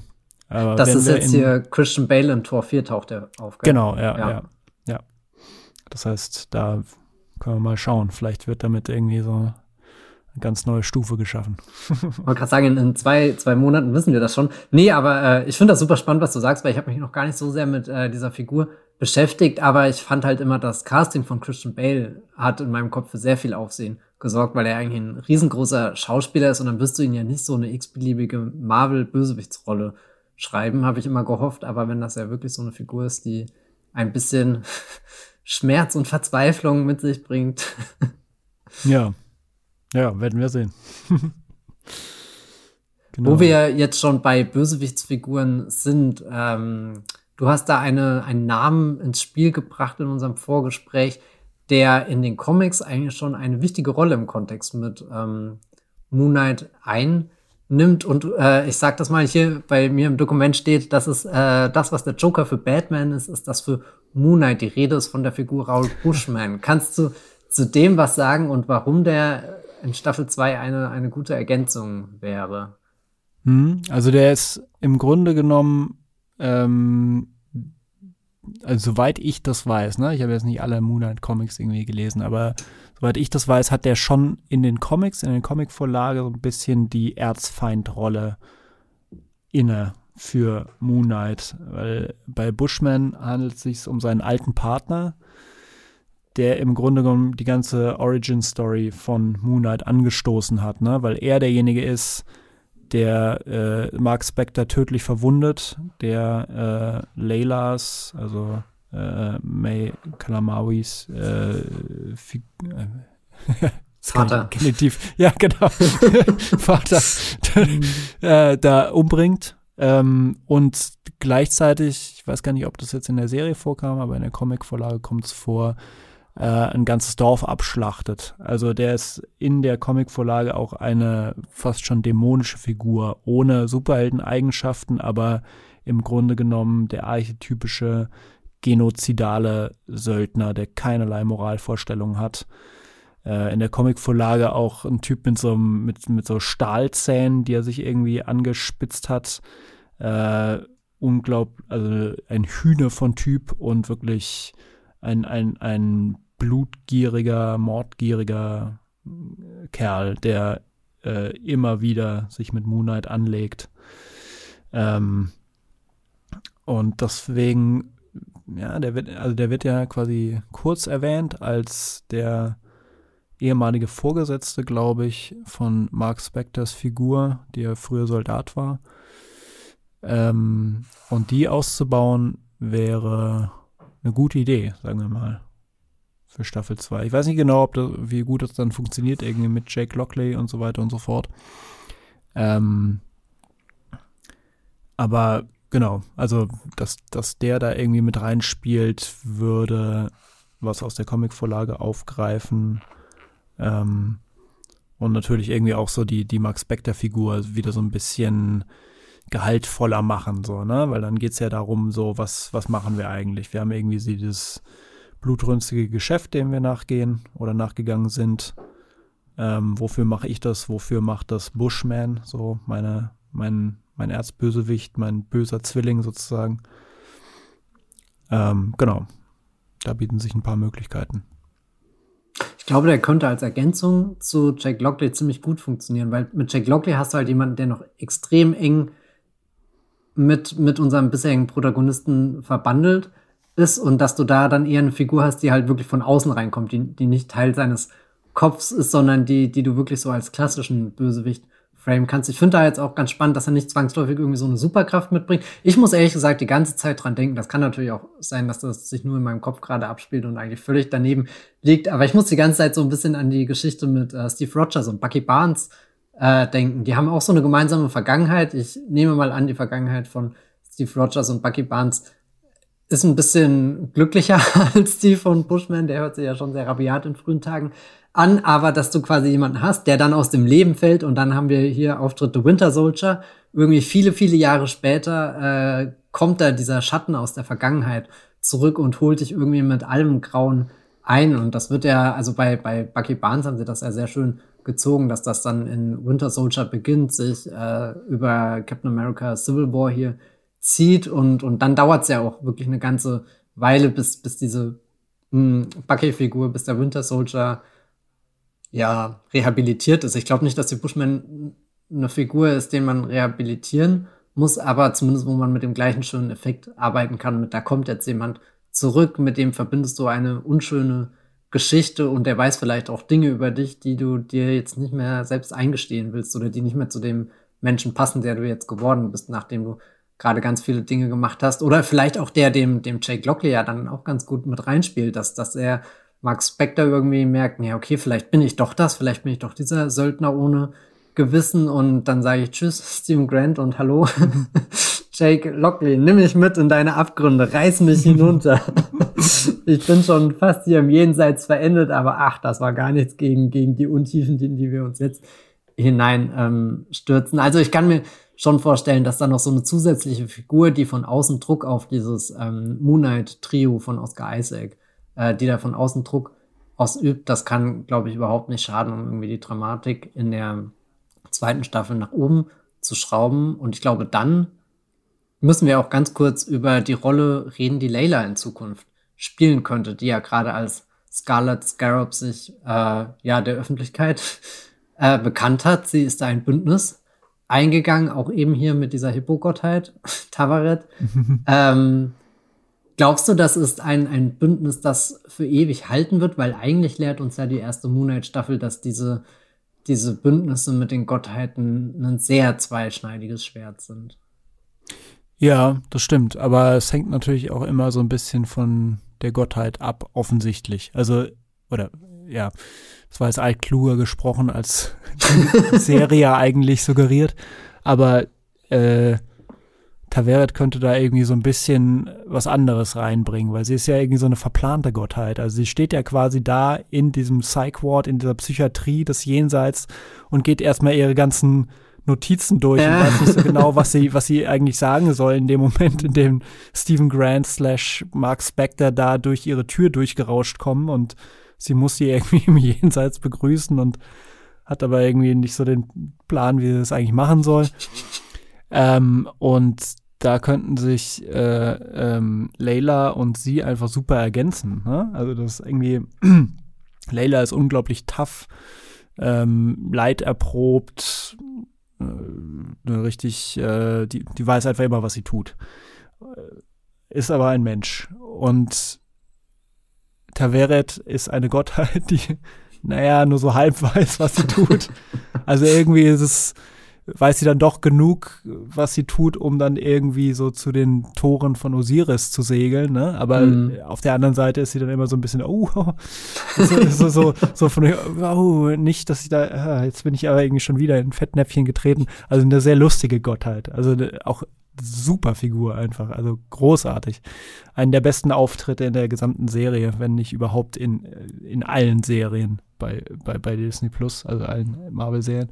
Und ähm, äh, das da kann ich mir vorstellen, dass sollte es weitergehen, die Serie da so ein bisschen so ein Gegengewicht drauflegt, also dass die beiden gut miteinander klarkommen und es eine längerfristige Sache wird und Layla nicht darunter leiden muss, dass sie der, der Avatar, ich weiß gar nicht, was die weibliche Form ist, die Avatarin? Die Avatar. Jedenfalls die, die, die, die, verkörperte Form mhm. für Taveret sein muss. Ähm, ja. Auch ein guter Kontrast irgendwie zu, zu Mark Spector und Konshu, wo ja definitiv Konshu der Mächtige ist, der Dinge ermöglicht. Während bei der Tavaret-Layla-Beziehung habe ich auch eher das Gefühl, dass Layla diejenige ist, die die Kräfte von Tavaret richtig kanalisiert und dann zum Ausdruck bringt und dann ja fast schon wie Wonder Woman hier ganz kurz in Erscheinung tritt, wo sie die Flügel so aufschlägt in diesem einen, keine Ahnung, Money Shot in der finalen Folge, musste schon sehr an Gal Gadot in dem neuen äh, Wonder Woman 1984 oh, ja. denken, wo sie auch dieses äh, goldene Kostüm hat. Äh, das war ein ziemlich kraftvoller Moment, ja. Oh ja. Ja, das Lustige ist ja irgendwie so ein bisschen, dass wirklich Moonlight das auch so ich weiß nicht genau, ob sie nach Eternals Angst hatten, dass sie irgendwie zu viele mächtige Gottheiten ins MCU reinbringen, aber im Grunde genommen sind diese Gottheiten, so wie sie sind, ja auch nicht so wahnsinnig machtvoll. Also äh, in dem Moment, wo Arthur Harrow sich dem den anderen Gottheiten stellt, um sie dann tatsächlich um ihre Avatare umzubringen, sagt er ja auch, ja, ihr seid ihr seid äh, Richter, keine Kämpfer. Ne? Also das sind keine allmächtigen Götter, mit denen da äh, gearbeitet wird. Die haben alle irgendwie ihre Schwächen und vor allem sind sie auch immer so ein bisschen shady. So, ne? ja. Control ist das beste Beispiel, so der, der irgendwie dann dann nicht loslassen kann und dann irgendwie, ja, aber dann will ich den aber trotzdem immer noch haben und ich lasse den nicht gehen und hat dann irgendwie auch so eine Agenda, die dann nicht so 100 pro gut ist und ähm, ja, und das die beste Art, das zu machen, also die, die Art, das zu machen und am ehesten eine heldenhafte Gottheitsfigur zu schaffen, ist vielleicht über den Humor. Und da ist halt Taveret super für. Weil er einfach so, so verplant und total irgendwie so, so scatterbrained ist, dass sie, dass, dass sie einfach, das wäre einfach wahnsinnig lustig. Da müsste man nur irgendwie, glaube ich, so eine, so eine Agenda schaffen, weil bisher hat Taveret die ja jetzt nicht so wirklich. Ja, wobei vielleicht ist ja die Agenda dann auch eher was, was von Layla auskommt. Und da könnte ich mir dann vorstellen, äh, geht es in der zweiten Staffel natürlich nicht nur um die Bindung, sondern auch, oder, oder nicht nur diese eine Bindung zwischen äh, Mensch und Gottheit, sondern im Endeffekt Mensch und Mensch, weil Layla ist ja auch immer noch sehr dicht mit äh, Mark Spector ähm, verwandt, könnte man sagen. Oder nein, beziehungsweise könnte man nicht sagen, sie ist nicht verwandt natürlich, sondern äh, es ist seine Frau. ähm, ein Umstand, der jetzt auch schon mehrmals in der ersten Staffel angesprochen wurde und natürlich auch für sehr viel Konfliktpotenzial und tatsächlich auch für Humor sorgt, wenn dann natürlich die erste Begegnung zwischen den beiden nicht äh, Layla und äh, Mark ist, sondern eher Layla und Steven, der natürlich keinen Plan hat, was vonstatten geht und irgendwie versucht da zu improvisieren, herauszufinden, was stattfindet. Und äh, das ist natürlich auch sehr, sehr spannend. Wie, wie trifft sie in der zweiten Staffel jetzt auf ihn, nachdem sie ja die gleiche Erfahrung auch gemacht hat? Was bedeutet das, dieses Bündnis einzugehen, irgendwie Kontrolle über sich selbst aufzugeben oder, oder Kontrolle zu teilen, um zu was Größerem zu werden, was anderem zu werden. Also da stehen ja auch dann schon wieder super viele große Fragen im Raum, die, äh, äh, ja, keine Ahnung, Comic-Verfilmungen schon seit, seit Sam Raimi Spider-Man begleiten, wenn aus großer Macht große Verantwortung folgt. Ja, im Endeffekt schon viel länger. Also das, das würde ich mir auch hoffen, dass zwischen den beiden, also oder zwischen Layla und all den verschiedenen ähm, Moon Knight-Versionen, Oscar Isaac-Versionen, das sind ja jetzt mindestens drei, auf die sie äh, dann trifft. Also so, was, was passiert, wenn Layla auf äh, Jake Lockley trifft und nicht ahnt, wer er ist und, und sich dann quasi ihm anvertraut und er was ganz Finsteres plant und, und äh, irgendwie Mark Spector und Stephen Grant in seinem Innern dagegen versuchen zu rebellieren, aber nicht nach außen zu kommen oder so. Also da stelle ich mir jetzt schon wirklich herzzerreißende Szenen vor, die da möglich ja. sind, das ist definitiv Potenzial, das man ausnutzen sollte. Ja, ja, total. Also ich meine, das, das haben wir ja auch noch gar nicht so richtig gesehen, dass da sozusagen so ein Verwechslungsaspekt gibt. Natürlich gibt es das in dem Moment, wo, wo Layla auf ihn trifft und sie ihn für einen Mark Spector hält, aber er ist gerade Stephen Grant und so. Aber im Grunde genommen, dass er irgendwas Schreckliches tut und ähm, Leute dann ihn dafür verurteilen und er muss quasi davor fliehen oder umgekehrt, dass er äh, eine schreckliche Version von sich ist und Leute das nicht wissen und nicht sehen.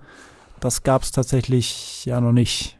Und das wäre eigentlich so so ein klassischer Dreh, den man dann mit reinbringt. Mit dieser dritten Persönlichkeit.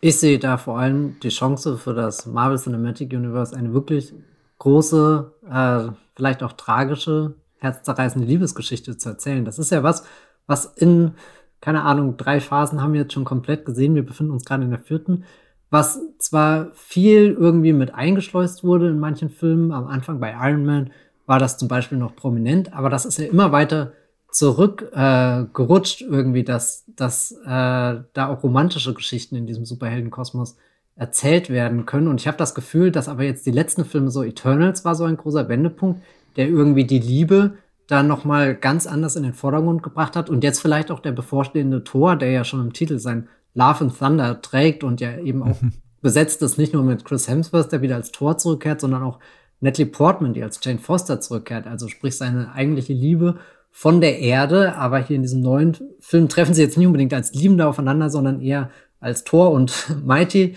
Thor. Und äh, ich glaube, offiziell ist sie ja im Endeffekt gerade seine Ex. Und ich nehme an, dass der Film das Ganze auch irgendwie versucht, in eine größere Liebesgeschichte einzubetten. Und ehrlich gesagt habe ich das Gefühl, dass Moon Knight mit äh, Layla und Mark da einen ähnlichen Weg gehen könnte, dass, dass, dass, dass das einfach wieder eine Rolle spielt im MCU. Und, und das ist ja irgendwas, was auch den Spider-Man-Film von Sam Raimi nochmal so eine zusätzliche Dimension ähm, verleiht, dass es nicht nur auf dieses große Superheldenspektakel irgendwie hinausläuft und auf die große äh, Macht und Verantwortung, sondern also so, die, die so, so als überlebensgroßes Motiv, als Idee, der irgendwie im Raum steht, sondern dass das auch was ganz Konkretes. Peter Parker weißt du immer, was irgendwie für ihn auf dem Spiel steht, die Beziehung zu seiner äh, Tante irgendwie, die Beziehung zu MJ eben. Das hat nochmal so, so eine ganz andere melodramatische Ebene, nochmal so, so was, was den, den, die, die Heldenfiguren um eine zusätzliche menschliche Ebene erweitert, die, bei der ich das Gefühl habe, die ist im MCU so mit der Zeit immer weiter in den Hintergrund geraten, weil es nur noch diese ganz großen, wuchtigen Geschichten zu erzählen gibt. Also gerade so, so die, die letzten Avengers-Filme, da werden ja einfach nur noch Figuren wie, wie Blöcke irgendwie durch diesen Raum bewegt, um vorwärts zu kommen. Und also einerseits finde ich es mega unattraktiv, andererseits habe ich auch viel Respekt vor der rein logistischen Herausforderung, die hinter so einem Film wie Avengers Endgame steht, der es sich nicht nur zur Aufgabe gemacht hat, alle bis dato eingeführten Figuren irgendwie zu versammeln, sondern das noch mit einer Zeitreisegeschichte zu verbinden, den größten Cliffhanger des Universums aufzuheben und, und, und, und, und. Also der, der versucht ja schon unglaublich viel zu bewerkstelligen, aber dadurch geraten halt auch diese Zwischentöne und alles Mögliche immer weiter in den Hintergrund. Und eigentlich ist das eine Chance, die diese Marvel-Serien auf Disney Plus nutzen sollten, gerade wenn sowas abgekapseltes ist wie Moon Knight, dass sie da jetzt schnell rein investieren, bevor sie sich eben in das verwandeln, was das MCU im, weiß nicht, schlimmsten Fall werden kann oder so. Ja, also ich fand es gar nicht schlecht, dass das MCU mal so ein bisschen Abstand genommen hat von so einer klassischen Liebesgeschichte, weil das ähm, sehr schnell in eine Richtung gehen kann, die irgendwie sehr, sehr ausgetretener Fahrt ist. Ähm, generell auch vielleicht ganz gut, ne? Einfach aus so einer inklusiven oder also sagen wir mal diversen Art und Weise, dass es nicht irgendwie in jedem MCU-Spektakel, was ja schon die erfolgreichsten Filme unserer Zeit sind, dann irgendwie noch eine heterosexuelle Liebesgeschichte geben muss. So, ne? Einfach weil man sagt, so, ja, ein, ein Milliardenfilm, der muss das haben. Es gibt einfach dann, also, dass das nicht passiert, so. Ähm, dass man, oder dass man das auch hinten angestellt hat.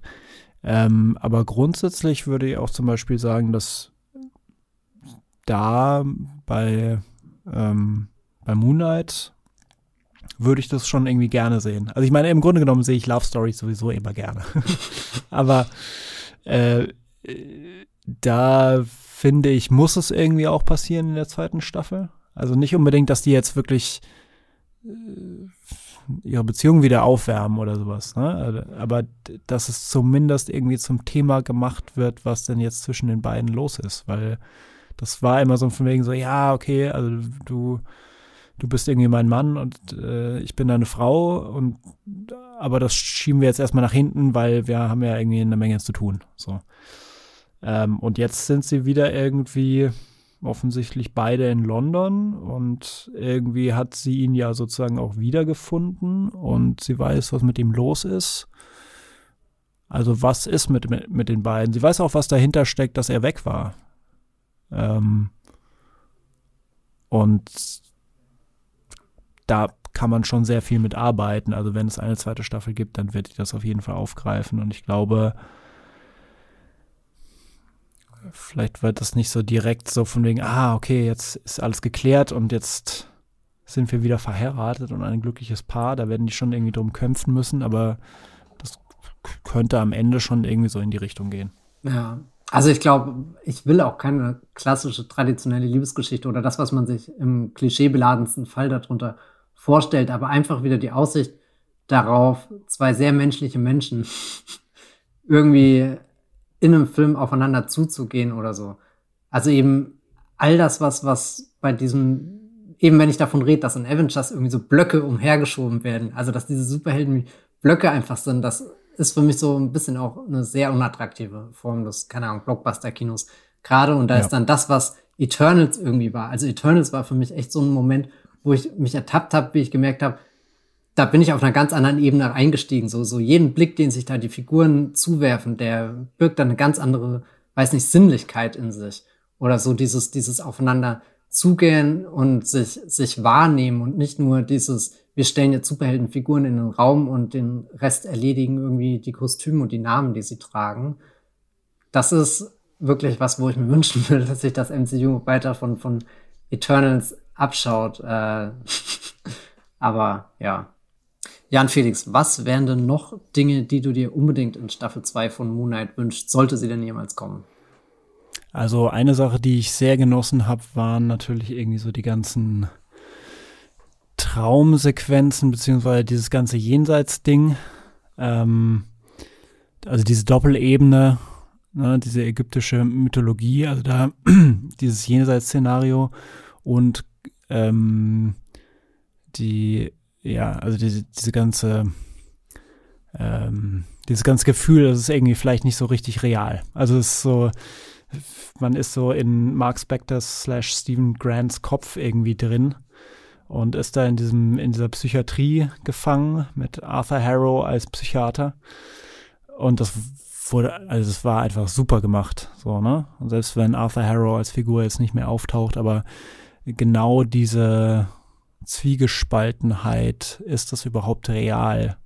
Die würde ich unbedingt gerne wiedersehen. Und gleichzeitig eben ähm, diese Doppelung mit der, mit der ägyptischen ähm, Jenseitswelt, weil die war super entworfen. Also auch nicht quasi kein Gramm zu viel, nicht irgendwie so als riesigen neuen Schauplatz dann irgendwie aufgemacht, sondern einfach wirklich mit Bedacht, mit Augenmaß ähm, ein, ein kleines Szenario da aufgebaut.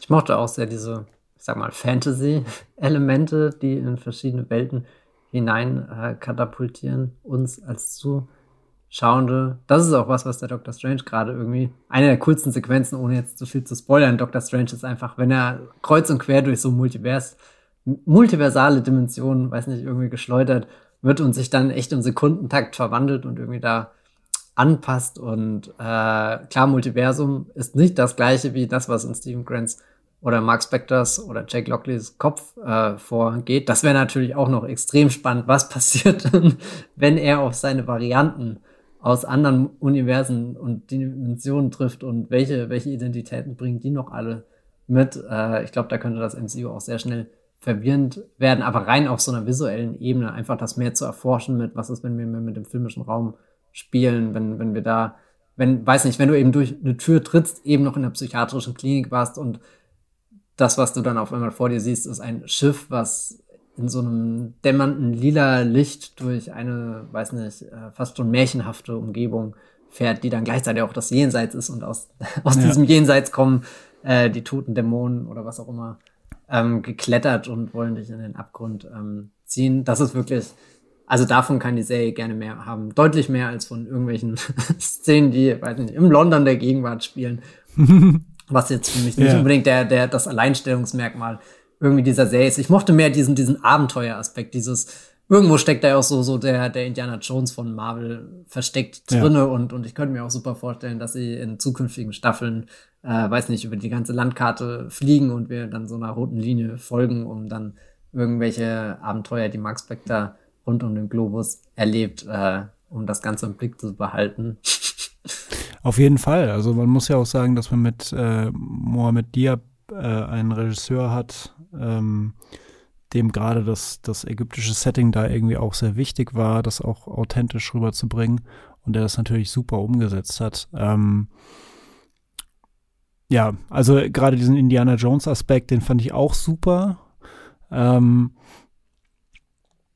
und also daraus so, so ein bisschen so ein Abenteuerding zu machen, solange irgendwie die, die Länder, die quasi Moonlight dann bereist, irgendwie auch authentisch dargestellt werden, äh, fände ich das auch großartig. So, ne? Also das wäre so, ähm, ja, quasi die Disney Plus Abenteuerserie. Moonlight. Wenn Indiana das Jones 5 schon nicht großartig. ins Kino kommt, ja. dann, dann wenigstens so. Dann so, ja. Ähm, genau.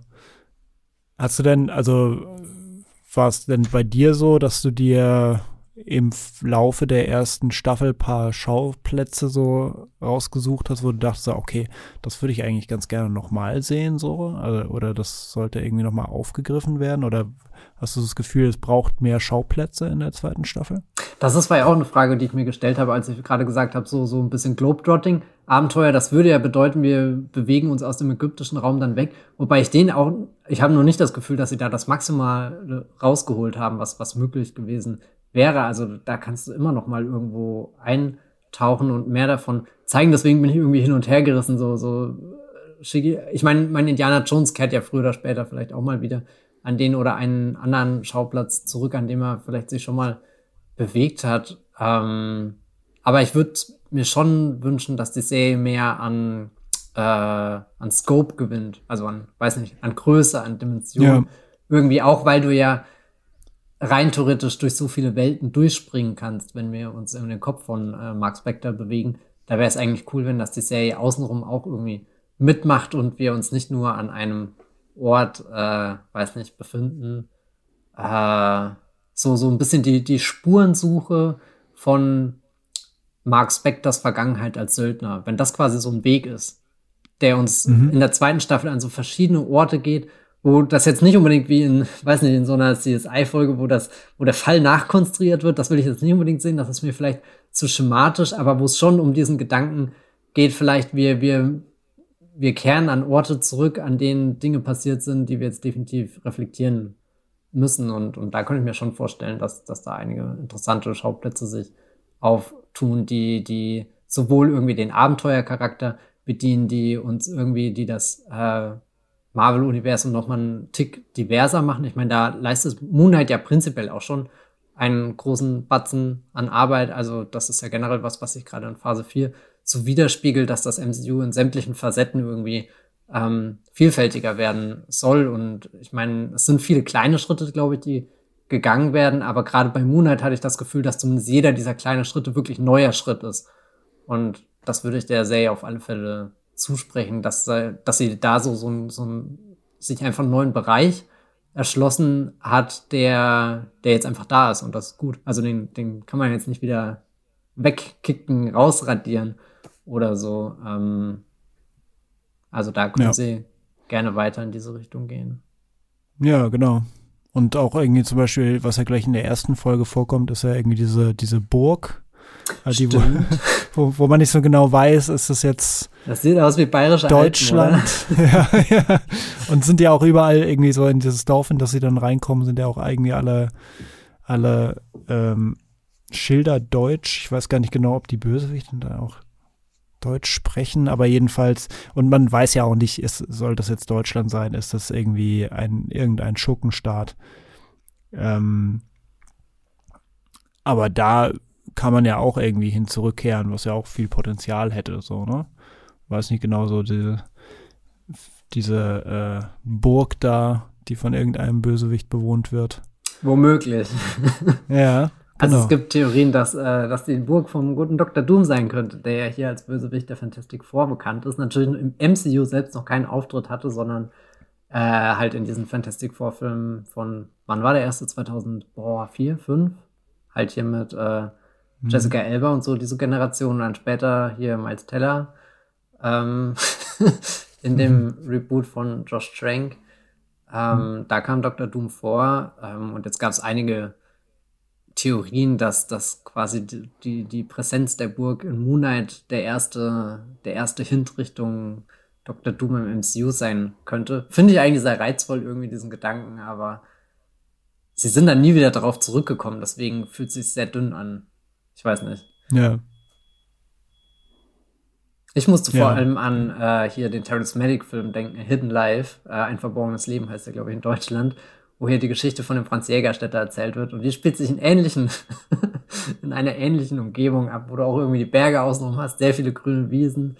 Ähm, mhm. Keine Ahnung, ob das jetzt unbedingt ein Schauplatz fürs MCU sein muss. Aber es ist zumindest auf alle Fälle farbkräftiger, saftiger und intensiver als die meisten Schauplätze, die angeblich Deutschland sind im MCU. Ich denke da vor allem wieder an The Falcon and the Winter Soldier, wo wir vielleicht durch die trostloseste deutsche, weiß nicht, Autobahnumgehungsstraße fahren und, und natürlich hier äh, Civil War, der ja auch einen mm, Berlin-Abstecher macht, oder? Ja, Berlin-Abstecher, wo sie.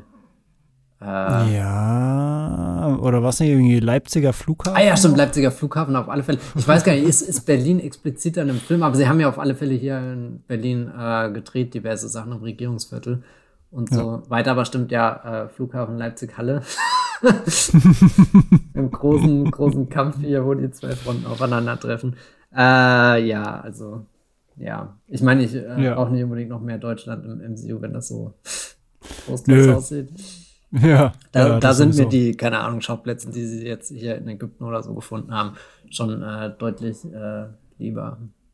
Ja, genau, die können, die können ruhig an erster Stelle stehen. Ich finde es nur einfach irgendwie dann auch gerade von diesem Globetrotter-Aspekt irgendwie halt sehr schön, so ein äh, so einen Kontrast zu haben, ne? Von, von zwei auch irgendwie sehr unterschiedlichen Kulturen. Aber das könnte auch, keine Ahnung, von mir aus irgendwie landen sie an der Riviera und andererseits in den verschneiten äh, äh, äh, Bergen von des Urals oder keine Ahnung. Ja? Also einfach nur, weil man so das Gefühl hat, dass, dass da gereist wird. So, das reizt mich irgendwie und dann verschiedene Ausblicke zu haben, verschiedene Kulturen, aber auch verschiedene äh, optische Reize. So, solange das erfüllt ist, ist mir auch egal, ob da jetzt bayerische Burgen stehen oder äh, keine Ahnung, rumänische. Okay, Hauptsache Burgen. Wir wollen Moonlight Staffel ja. mit Burgen. Gerne, ja. Gerne mehr Burgen. genau. Und dann wäre irgendwie auch so ein bisschen die Frage, also wird da überhaupt noch so eine MCU-Connection hergestellt? Also, oder wie, wie, wie, was ist denn unser Gefühl dazu? Also, was, was denkst du denn da? Also da die erste Staffel ja jetzt wirklich sehr clean geblieben ist, sehr, also ich will nicht sagen schlank, aber sie ist schon befreit von all dem, dem MCU-Wissen, was du mitbringen musst, wenn du jetzt zum Beispiel Doctor Strange in the Multiverse of Madness schaust. Da kann es ja nicht schaden, wenn du vorher den ersten Doctor Strange-Film gesehen hast, wenn du WandaVision gesehen hast, wenn du Spider-Man No Way Home gesehen hast, wenn du vielleicht eine Folge von What If geschaut hast oder so. Also ich glaube, man versteht den Film auch so, aber um die ganze Erfahrung mitzunehmen, baut der ja, ist der ja schon sehr gut verzahnt mit, mit vorherigen MCU-Ereignissen. Moonlight kommt da rein und sagt, okay, ich erzähle erstmal meine eigene Geschichte. Hier habe ich auch meinen eigenen mythologischen Anteil, den ich mitbringe. Die Koffer stehen da hinten. Koffer 1 und 2 habe ich schon ausgepackt, aber guck mal, Koffer 3 und 4, der ist definitiv noch zu. Der kommt erst in Staffel 2 und ich würde mir wünschen, dass sie Koffer 3 und 4 in Staffel 2 auspacken. Auch nochmal, um an den Gedanken anzuschließen, den, den, über den wir ganz vorhin schon gesprochen haben, mit ähm, Moonlight muss ich erstmal so festigen, festfahren, festsetzen im MCU und dann langsam vielleicht so ausloten mit, was wäre denn eine Figur, die da auftauchen könnte. Aber da bin ich inzwischen auch sehr vorsichtig geworden, weil ich von den letzten random MCU-Crossovers, die so irgendwie in Post-Credit-Scenes stattgefunden haben, nicht unbedingt begeistert war. Die wirkten meistens so mit, oder ich habe das Gefühl, Marvel schiebt gerade ständig irgendwelche neuen Figuren rein, aber die werden nicht wirklich aufgegriffen. Oder es ist noch in so weiter Ferne. Also das beste Beispiel, ich meine, so, so sehr ich Eternals mochte, aber dieser, dieser letzte Zwinker äh, Richtung Kit Harrington könnte hier vielleicht auch ein Ritter werden oder sowas. Mhm.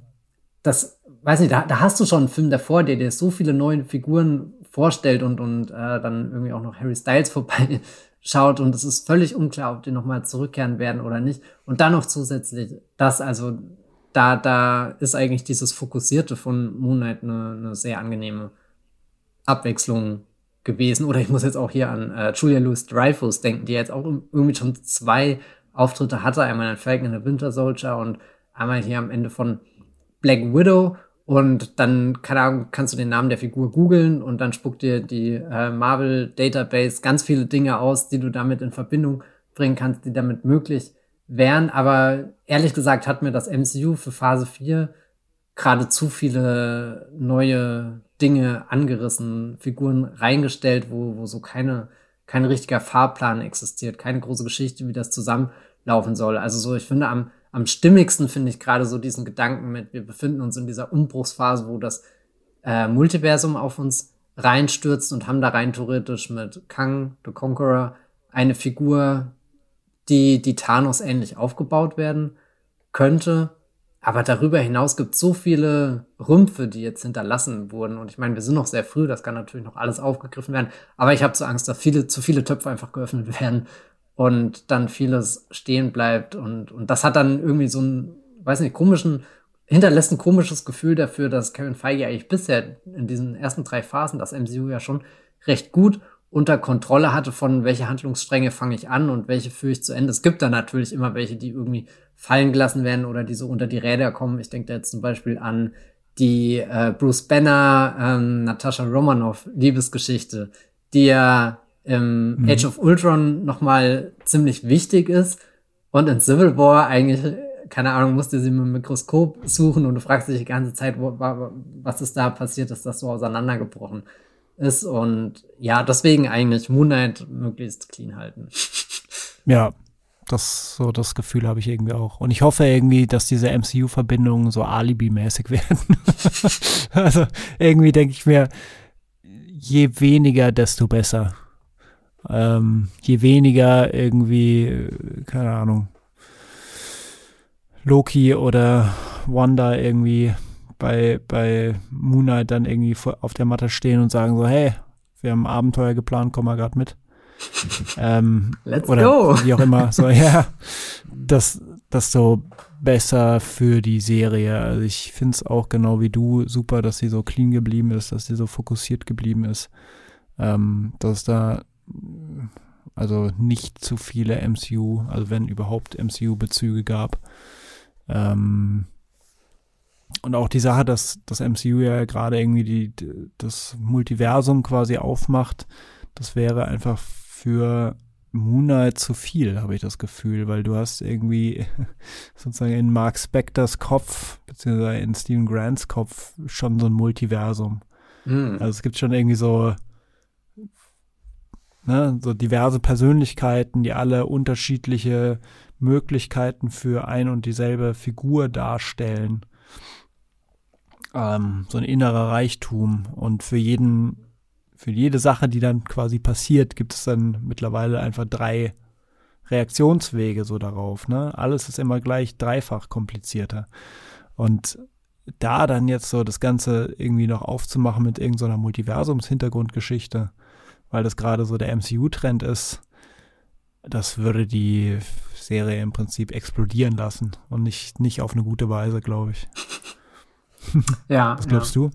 Nee, äh, sie ist sehr ähnlich. Ich habe hier ähm, als letzten Punkt in unserem äh, ja, Podcast-Protokoll kann man ja sagen, haben wir trotzdem so ein potenzielles äh, Crossover ganz kurz mit einem Titel genannt, das jetzt auch nicht das typischste Marvel-Projekt ist. Ehrlich gesagt ist es das allererste Marvel-Projekt seiner Art, nämlich Werewolf by Night. Hierbei handelt es sich um ein Halloween-Special, das unter anderem von äh, Michael Giacchino äh, inszeniert wird. Und falls euch der Name nicht sagt, Michael Giacchino ist eigentlich kein Regisseur, sondern äh, einer der äh, begnadetsten Komponisten, die da gerade Musik schreiben, auch schon im MCU Musik geschrieben haben. Er ist unter anderem verantwortlich für den Doctor Strange Soundtrack vom ersten Teil und hat dann auch die drei Spider-Man-Filme mit ähm, Tom Holland äh, innerhalb des MCU komponiert. Und Jan Felix, warum, warum nennen wir Werewolf by Night gerade beim Namen, wenn wir über Moon Knight und seine eventuelle Rückkehr im MCU sprechen?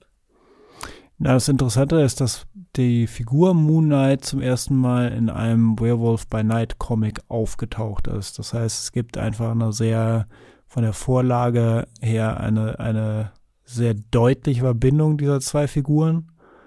Und wenn man sich jetzt so dieses Special anschaut, ist Moon Knight im Grunde genommen die Figur, die am ehesten da reinpasst, lustigerweise.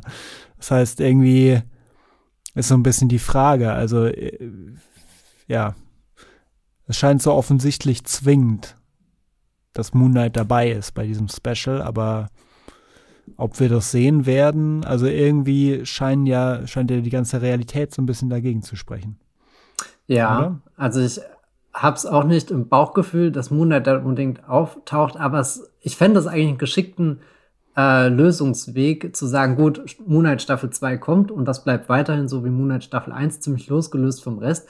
Aber dieses Halloween Special, was ja sowieso zwischen den Stühlen steht und noch keiner genau weiß, wie das aussehen könnte, aber bestimmt ja mit Referenzen übersät sein wird, weil das ja eben so beim Marvel gang und gäbe es da, da würde es schon sehr witzig sein, wenn zwischendrin irgendwie Oscar Isaac mal kurz aufpoppt äh, und sagt, huch, eigentlich sollte ich doch hier meinen ersten Auftritt absolvieren, aber jetzt ist der zweite mhm. geworden, keine Ahnung.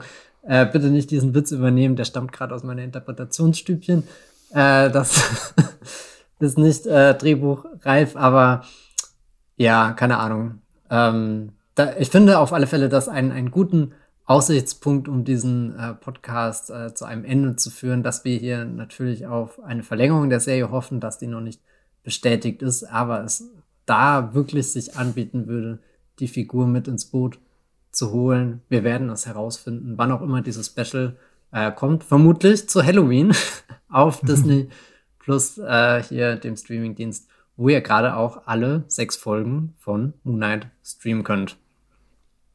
An dieser Stelle bedanke ich mich an Felix, dass du hier warst. Das war sehr toll, mit dir zu sprechen. Ja, vielen Dank dir, Matthias, dass du hier sein konntest. Hat großen Spaß gemacht, äh, all meine Gedanken zur Serie loszuwerden und deine zu hören. Und ja, gerne wieder. Damit auch ein Danke an euch, liebe Hörerinnen da draußen. Ähm, ohne euch wäre dieser Podcast nicht möglich. Deswegen, ähm, ja, ein Dankeschön. Wenn ihr uns unterstützen wollt, dann könnt ihr diesen Podcast abonnieren. Ihr findet uns bei Spotify, bei Apple Podcast, bei Podcast Addict und allen anderen Streaming, äh, Streaming sage ich jetzt schon hier, Podcast-Anbietern eures Vertrauens. Da könnt ihr einfach auf Abo drücken und vielleicht Benachrichtigungen aktivieren, damit ihr auch immer informiert seid über die neuen Folgen. Wenn ihr uns ansonsten noch Feedback dalassen wollt, dann könnt ihr das gerne tun, indem ihr uns zum Beispiel Kommentare schreibt oder eine Sternebewertung hinterlasst. Ihr könnt uns natürlich auch direkt kontaktieren, indem ihr an podcast.moviepilot.de euer Feedback und eure Verbesserungswünsche ähm, ja, schickt. Da könnt ihr uns auch Sprachnachrichten schicken, die können wir dann hier eventuell mal im Podcast aufgreifen, darauf antworten. Das haben wir in der Vergangenheit auch schon öfter gemacht. Und wenn ihr ansonsten noch auf dem Laufen bleiben wollt, gibt es immer noch den Twitter-Account Streamgestöber mit OE. Da erfahrt ihr natürlich auch alle neuesten Updates hier zu diesem Podcast. Jan Felix, wenn dich die Menschen äh, irgendwo da draußen im Internet suchen, wo werden sie dich finden? also auf Moviepilot auf jeden Fall. Aber man kann sie, mich auch auf Facebook unter meinem Klarnamen finden, zum Beispiel. ich bin auch bei Twitter, aber da ähm, das nutze ich eigentlich eher als Informationsquelle, als dass ich mich da groß äußere. Ja. Okay, also wenn ihr die Texte von Jan Felix auf Moviepilot sucht, dann werdet ihr sie finden und ansonsten schaut mal bei Twitter vorbei. Mich, äh, bei Twitter sage ich, bei, bei Facebook. Mich findet ihr eher bei Twitter, da bin ich als Bibelblogs mit 3 unterwegs. Äh, Klarname bei Facebook wäre Jan Felix Boutique für alle, die das interessiert. Genau, ja. Sehr schön. Ja, ansonsten äh, würde ich sagen, beenden wir hier die Folge ganz offiziell. Wenn ihr noch mehr Marvel-Content wollt, wir werden sicherlich demnächst auch über Miss Marvel sprechen. Das ist die nächste MCU-Serie auf Disney Plus. Wir haben in der Vergangenheit gesprochen über ganz viele verschiedene Marvel-Serien, angefangen eben bei unserem ersten Eindruck zu Moon Knight. Wir haben über Loki gesprochen, wir haben über Wonder Vision gesprochen. Ich habe ehrlich gesagt keine Ahnung, was der Stand bei Hawkeye ist, aber vielleicht findet ihr dazu auch eine Folge. Das war ja schon ein Riesending, als das letztes Jahr kam. Wenn nicht, haben wir auch hier einen kurzen Hawkeye-Exkurs eingebaut. Wir wünschen euch alles Gute, streamt was Schönes. Das war die neue Folge Streamgestöber. Abonniert uns bei Spotify, Apple oder der Podcast-App eures Vertrauens und wir freuen uns ganz besonders auf eure Bewertungen. Die Musik wurde aufgenommen und produziert von Tomatenplatten. Feedback und Wünsche gehen an podcasts.moviepilot.de und wie ihr mit eurer Sprachnachricht im Podcast landet, das erfahrt ihr in den Show Notes und unter www.moviepilot.de slash podcast.